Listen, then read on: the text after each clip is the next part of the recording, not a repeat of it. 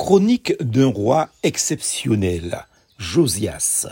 Avant Josias, il n'y eut aucun roi qui, comme lui, revienne à l'Éternel de tout son cœur, de toute son âme et de toute sa force, en se conformant à toute la loi de Moïse, et après lui, il n'en a paru de semblable. Deux rois chapitre 23, verset 25.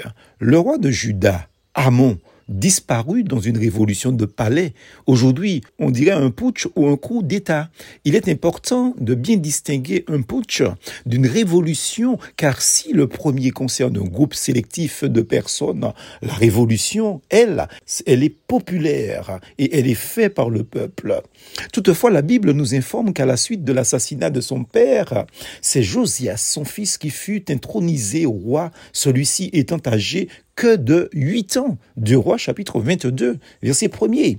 Josias était prédestiné à être roi vu la définition du nom qu'il avait. Josias, en effet, signifie Yahweh soutient. On situe le début du règne de Josias au printemps de l'an 639 ou 638, et même à la fin de l'été. Le grand événement de ce règne fut la découverte du livre de la loi, voire le Deutéronome, dans les bâtiments du temple de Jérusalem, deux rois chapitre 22. On ne peut être influent dans la société et l'Église que si l'on est nourri et imbibé de et par la parole de Dieu. Le rédacteur du livre des rois lui-même, nourri de la parole divine, particulièrement du livre du Deutéronome, célèbre le monarque qui introduisit cette législation. Josias entendit l'appliquer également dans le territoire du royaume du Nord et à cet effet abolit le sanctuaire idolâtre de Bethel. Deux rois chapitre 23 verset 16. Le prophète Jérémie rend témoignage à la bonne volonté de Josias, à son sens de la justice, et laisse entendre qu'il ne l'indisposait pas lorsqu'il osait le blâmer occasionnellement, dans Jérémie chapitre 22, verset 15. Sa dévotion n'empêcha pas à Dieu d'accomplir son jugement sur Israël. Toutefois, nous est-il dit, l'Éternel ne renonça pas à l'ardeur de sa colère. Elle était grandement enflammée contre Judas et à cause de tout ce que Manassé avait fait pour l'irriter du roi chapitre 23, verset 26. Mais sa vie, son zèle, fut un exemple de piété et ramena le peuple à la vraie foi en Dieu.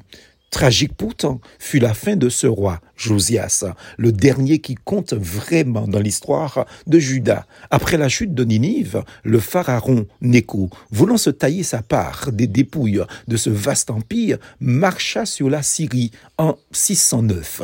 Mais Josias ne lui laissa pas libre passage à travers son royaume.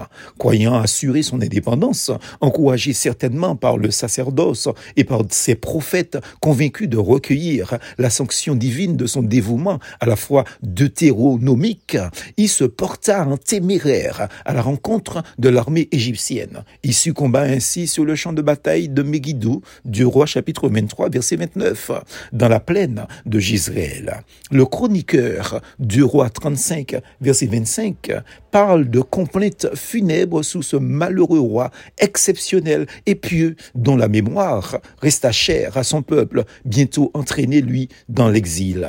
Il est fait allusion à grand deuil dans le livre de Zacharie au chapitre 12 au verset 10. Josias est encore nommé dans Sophonie chapitre 1er et verset 1er et même dans le Nouveau Testament en Matthieu chapitre 1er verset 10 et suivant. Plus force en Jésus.